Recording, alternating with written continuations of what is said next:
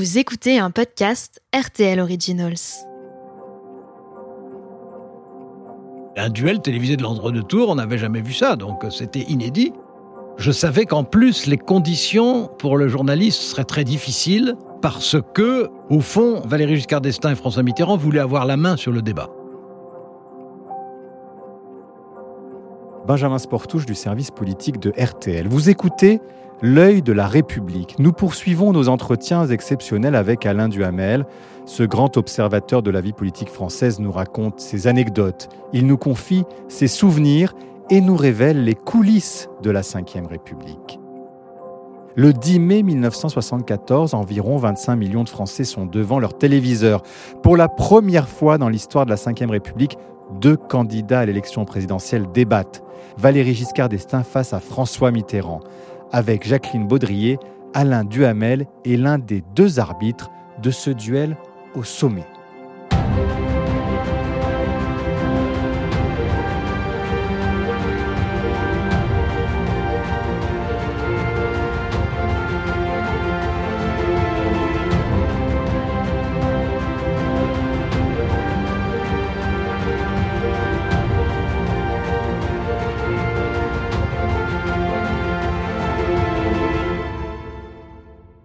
D'abord, je vais vous dire quelque chose, je trouve toujours choquant et blessant de s'arroger le monopole du cœur. Vous n'avez pas, Monsieur Mitterrand, le monopole du cœur. Vous ne l'avez pas. Euh, j'ai un cœur euh, comme le vôtre, qui bat sa cadence et qui est le mien. Vous n'avez pas le monopole du cœur. Vous êtes là, vous, vous arbitrez ce duel avec Jacqueline Baudrier, ce duel, ce premier duel présidentiel. Alors Alain Duhamel, on se pose d'abord la question, qui a eu l'idée de ce débat? La réponse, c'est euh, Michel Bassy et moi. Euh, Michel Bassy, euh, c'était le rédacteur en chef politique du Figaro à l'époque, qui était un, homme très dynamique, entreprenant. Et on avait fait ensemble depuis février 1970 une émission politique qui à l'époque était importante, qui s'appelait Armes égales et qui était une émission de débat. Et puis après Armes égales, on avait fait une autre émission qui s'appelait Les Trois Vérités, qui honnêtement était moins bonne, mais qui était également d'une forme de débat. Et, donc on était un petit peu à la télévision les spécialistes du débat. Évidemment, on était très liés, on parlait beaucoup en dehors même de ce qu'on avait à gérer sur l'instant. Et donc, euh, depuis, je dirais, deux ou trois ans, en pensant à la prochaine élection présidentielle, euh, on s'était dit il faudrait essayer d'organiser en France euh, l'équivalent du fameux duel entre Kennedy et Nixon qui, aux États-Unis, avait fait la différence pour l'élection présidentielle. Et on se disait ça serait un progrès démocratique formidable, ça serait une nouveauté, euh, ça, ça en plus, ça contribuerait à ancrer l'importance de l'élection présidentielle, qui était encore quelque chose de récent en France. Hein. ça ne datait que de 1965 pour sa première mise en application. Donc on avait cette idée en tête. Et quand on a appris brusquement euh, la mort de Georges Pompidou, ben, immédiatement, on s'est vu tout de suite avec notre équipe, le réalisateur, etc et euh, enfin le réalisateur de notre équipe, et euh, on a réfléchi à ce qu'on pouvait faire et on a décidé d'essayer. Dès le départ, euh, on, savait que c'était une élection qui se jouerait entre Valéry Giscard d'Estaing. Je m'adresse à vous aujourd'hui, ici, dans cette mairie de la province d'Auvergne, pour vous dire que je suis candidat à la présidence de la République française. François Mitterrand. Si je suis élu président de la République, je commencerai par choisir un Premier ministre. J'ai déjà dit que ce Premier ministre serait euh, un parlementaire socialiste. Et Jacques Chaban-Delmas. Alors, pas d'hésitation, rassemblez-vous avec Chaban. Il y avait deux questions. La première était est-ce que nous oserions de nous-mêmes prendre l'initiative sans en parler à notre hiérarchie? Réponse, comme on était jeune et inconscient, oui. Et euh, aujourd'hui, évidemment, ça serait totalement inimaginable. Hein. Et puis ensuite, comment convaincre chacun des trois et de façon suffisamment discrète pour que ça ne fasse pas échouer l'opération? Les trois n'avaient pas le même intérêt à y participer. Jacques Chaban-Delmas, qui était un homme très sympathique et euh, très ouvert, était catastrophique à la télévision. Alors que dans la vie courante, il était très vivant, très spontané. À la télévision, il avait une voix très nasale, il, sentait qu'il n'était pas bon. Lui qui normalement euh, éclatait de joie avait l'air renfrogné et artificiel, donc il savait que ce serait un handicap. Donc lui, il n'était pas pour. Valéry Giscard d'Estaing, au contraire, était excellent à la télévision, le savait, travaillait. Il s'était fait faire un studio au ministère des Finances pour s'entraîner. Il était le seul à son époque de penser à des choses comme ça. Et il s'entraînait avec des grands réalisateurs. Monsieur Valéry Giscard d'Estaing, le tirage au sort vous a désigné pour ouvrir cette discussion, donc vous avez la parole. Il savait que ce serait un avantage pour lui, donc a priori il était favorable. Et François Mitterrand, qui était beaucoup moins bon à la télévision à cette époque qu'il ne le sera quand il deviendra président de la République, comme si à ce moment-là il y avait des, des appréhensions ou des blocages qui avaient sauté avec son élection. Euh, lui, il se méfiait avant tout de l'ORTF, donc de l'organisme de, l'ensemble de la télévision et, de la radio publique à cette époque. Donc, on s'est un peu réparti le travail, Michel Bassy et moi. Euh, avec Jacques Chabon-Delmas, on n'a pas trop insisté, surtout que l'évolution des sondages a montré rapidement qu'il serait distancé. Michel Bassy connaissait très bien Valéry Giscard d'Estaing, moi je connaissais très bien François Mitterrand. Michel n'a pas eu de grandes difficultés à convaincre Valéry Giscard d'Estaing, puisque celui-ci se pensait le meilleur. Et euh, moi, j'ai eu beaucoup de difficultés à convaincre François Mitterrand, qui redoutait avant tout un piège, comme en 1965. En 1965, il n'y avait pas de débat, mais euh, il y avait évidemment euh, des plages légales pour chaque candidat, etc. Et, quand il avait été candidat, il avait quand même été qualifié au second tour et fait 45% en face du général de Gaulle.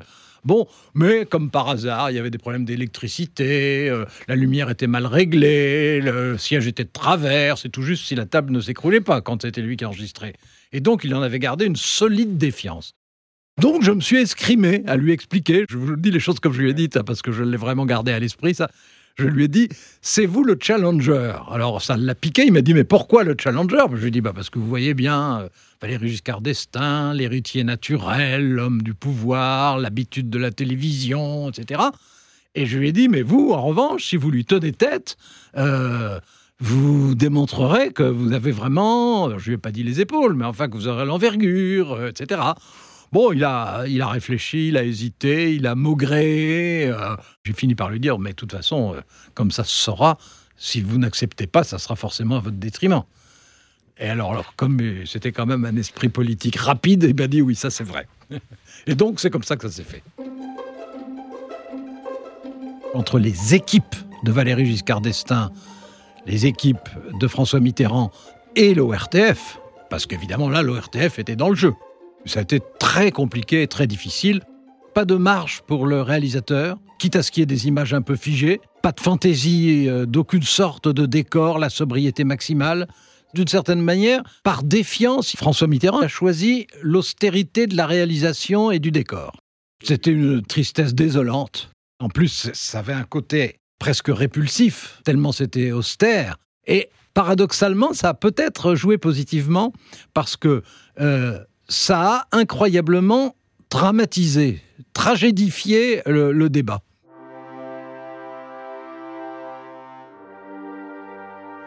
Le débat, à proprement parler, va donc durer 1h30, chacun des deux candidats ayant accepté de donner 45 minutes du temps que la loi lui accorde à la télévision pour le second tour des élections présidentielles. Des chronomètres sont en place qui permettront de mesurer exactement le temps de parole utilisé par chacun des deux candidats. Notre rôle, à Jacqueline Baudrier et à moi-même, sera essentiellement de veiller au respect du temps de parole de chacun et puis au, bon déroulement du débat. Comme vous nous l'avez demandé, nous nous interdirons naturellement de poser quelques questions que ce soit à l'un d'entre vous. Et c'est le tirage au sort qui a décidé que le débat va être très bientôt ouvert par M. Valéry Giscard d'Estaing.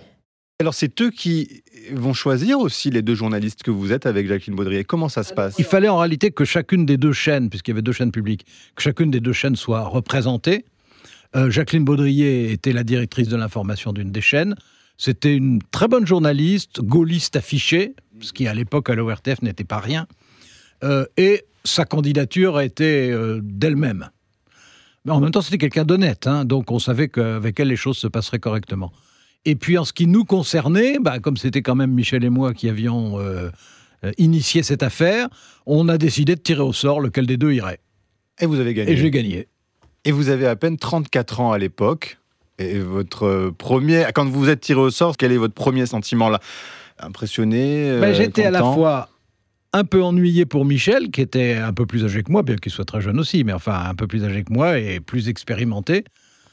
Et puis, euh, bah oui, j'étais impressionné par l'enjeu. J'avais déjà dirigé des débats difficiles, un duel télévisé de l'Andre de Tours, on n'avait jamais vu ça, donc euh, c'était inédit. Et euh, je savais qu'en plus, les conditions pour le journaliste seraient très difficiles. euh, parce que, au fond, Valéry Giscard d'Estaing et François Mitterrand voulaient avoir la main sur le débat. Et donc, euh, ce débat ne ressemblait pas tellement au débat d'aujourd'hui, parce que tout était euh, codifié par chapitre, etc. Enfin, c'était le contraire de la spontanéité. C'est à moi de poser la première question et comme règle, je l'indique à M. François Mitterrand, je lui poserai chaque fois une question pour lui permettre de répondre et je souhaite qu'il en fasse de même pour que je pu- puisse lui répondre. Pendant ce débat, Jacqueline Baudrier et moi, euh, on a joué en fait euh, le rôle d'appariteur. On était des journalistes horloges. Qu'on nous demandait, c'était de ne pas être. Hein il fallait surtout pas couper, il fallait surtout pas relancer, il fallait surtout pas donner à, à quelque moment que ce soit le sentiment que quelque intervention que ce soit puisse être, même involontairement, à l'avantage de l'un ou au détriment de l'autre. Donc, euh, on nous demandait de ne pas être. J'avais l'habitude de relancer, j'avais l'habitude d'intervenir. Mais là, je savais que j'étais devenu un huissier à chaîne. D'ailleurs, on aurait dû euh, porter un habit et des chaînes en argent, euh, comme les huissiers, parce que c'était ça qu'on nous demandait. Jacqueline Baudrier, son intervention, c'était il vous reste 1h37. hein. Et puis ensuite, il vous reste 52 minutes. Et moi, mon intervention, c'était euh, aussi intelligent que maintenant, on va parler d'économie. C'est-à-dire le contraire de question. Alors, on va y venir ensuite hein, à votre rôle précis, mais entrons dans le débat. On est quelques minutes avant le début du débat. Est-ce- Qu'est-ce que vous en gardez comme souvenir? Euh, Ils sont chacun dans leur loge Ils sont accompagnés de qui? Est-ce que leurs épouses sont là? Quels Alors, souvenirs en euh, gardez-vous, Alain Duhamel? Non, moi je les, je les ai vus quand ils sont entrés, pas en même temps d'ailleurs, quand ils sont entrés euh, sur le plateau. Euh, et c'était très tendu, c'était même assez glacial. Euh, ils ne se sont pas parlé. Ils, Ils se sont se serrent la- salués, mais ils ne se sont pas parlés. Ils se serrent la Euh, main. Oui, mais ils se sont pas parlé. Euh, ils n'ont pas cherché à échanger trois propos, etc. Enfin, Par la suite, par exemple, quand j'ai dirigé l'autre débat que j'ai dirigé présidentiel, Jacques Chirac et Lionel Jospin, c'était autre chose. C'était plus naturel, disons, dans les rapports entre les deux. Il faut se rendre compte que pour la majorité de l'époque, pour la majorité gaulliste et pour Valéry Giscard d'Estaing, euh, François Mitterrand, il était quand même regardé à ce moment-là, à la limite, quelqu'un qui voulait changer de régime. Hein, par la suite, ça sera un monarque républicain, etc. Mais à l'époque, on le regardait comme quelqu'un qui était le pire procureur de- des institutions et qui incarnait l'union de la gauche avec un parti communiste très puissant.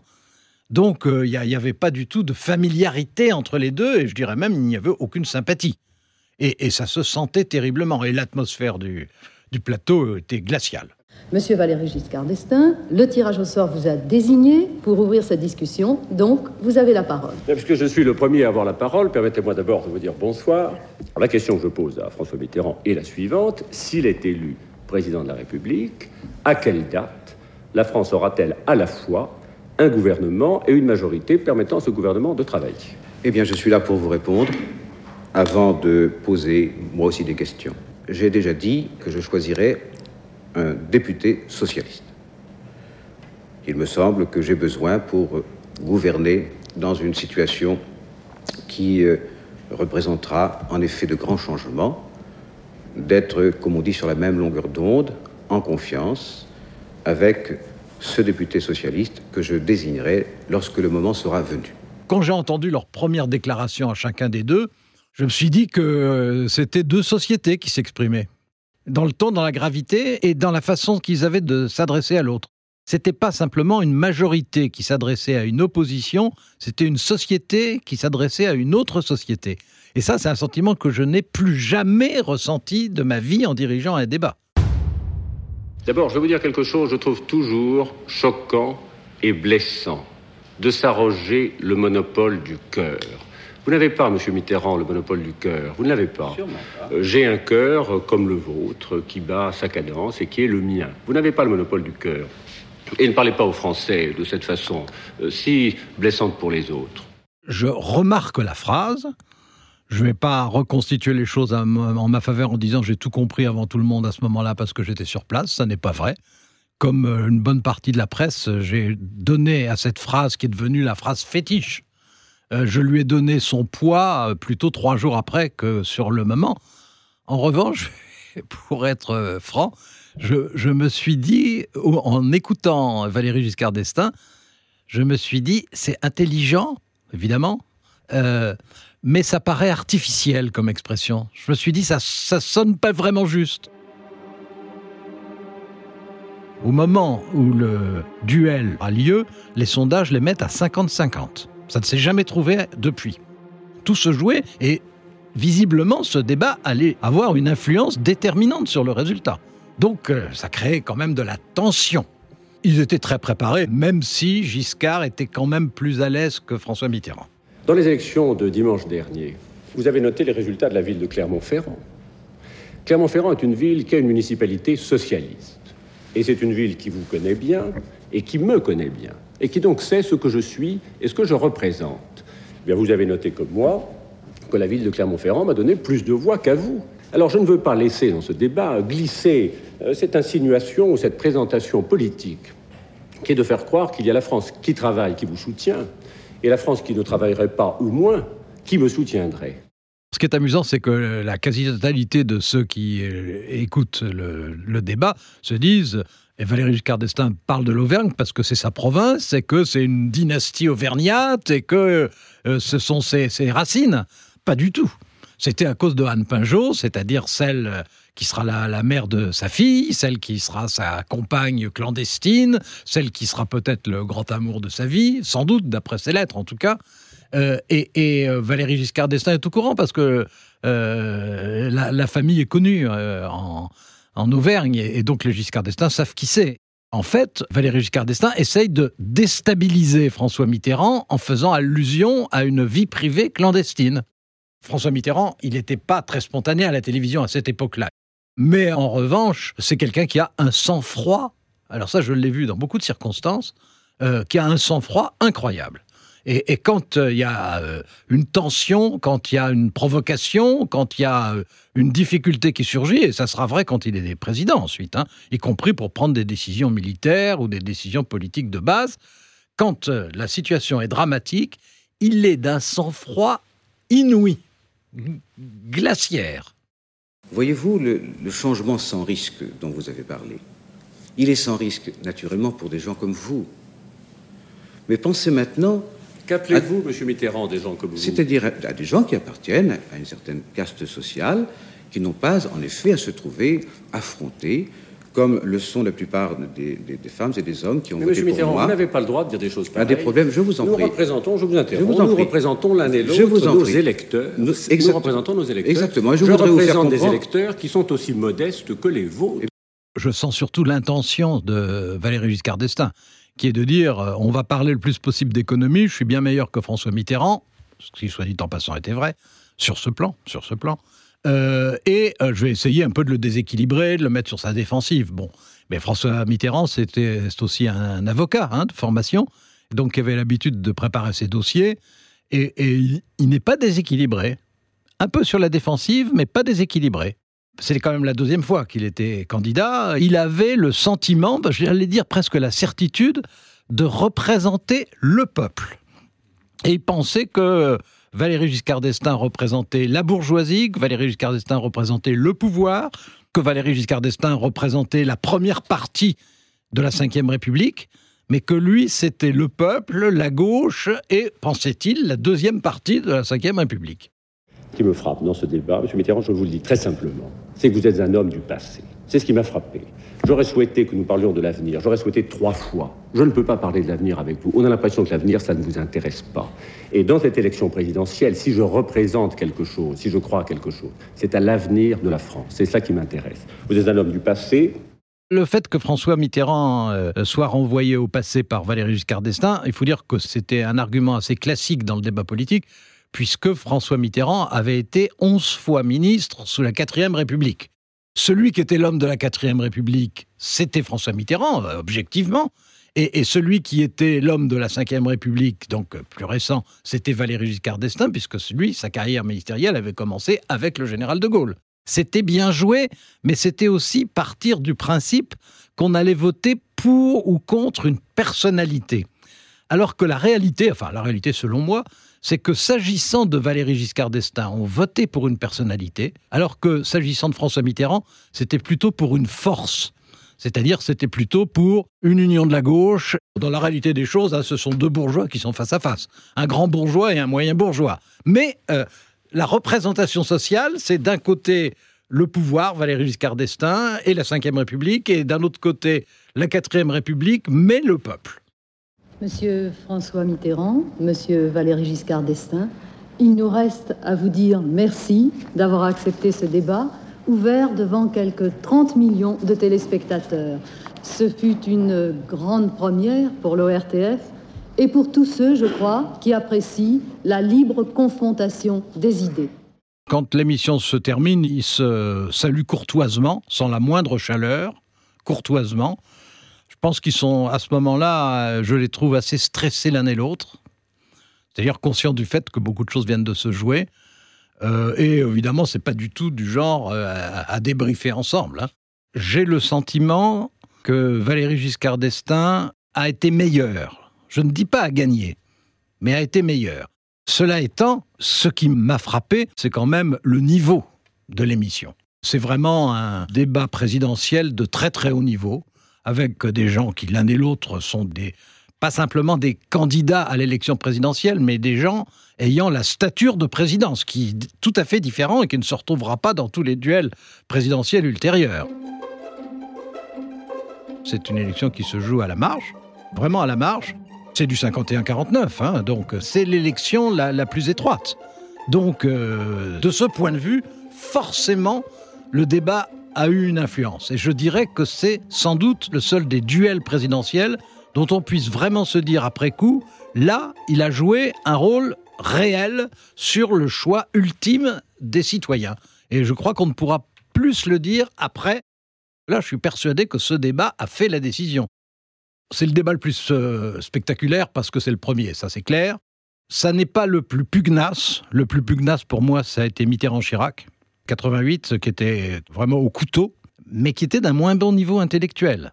C'est peut-être quand même le débat, alors je dirais le plus essentiel. Par essentiel, je veux dire celui qui opposait vraiment deux conceptions de la société. Ce qui était frappant, c'était quand même que c'était deux France qu'on nous proposait. C'était deux destins français qu'on nous proposait.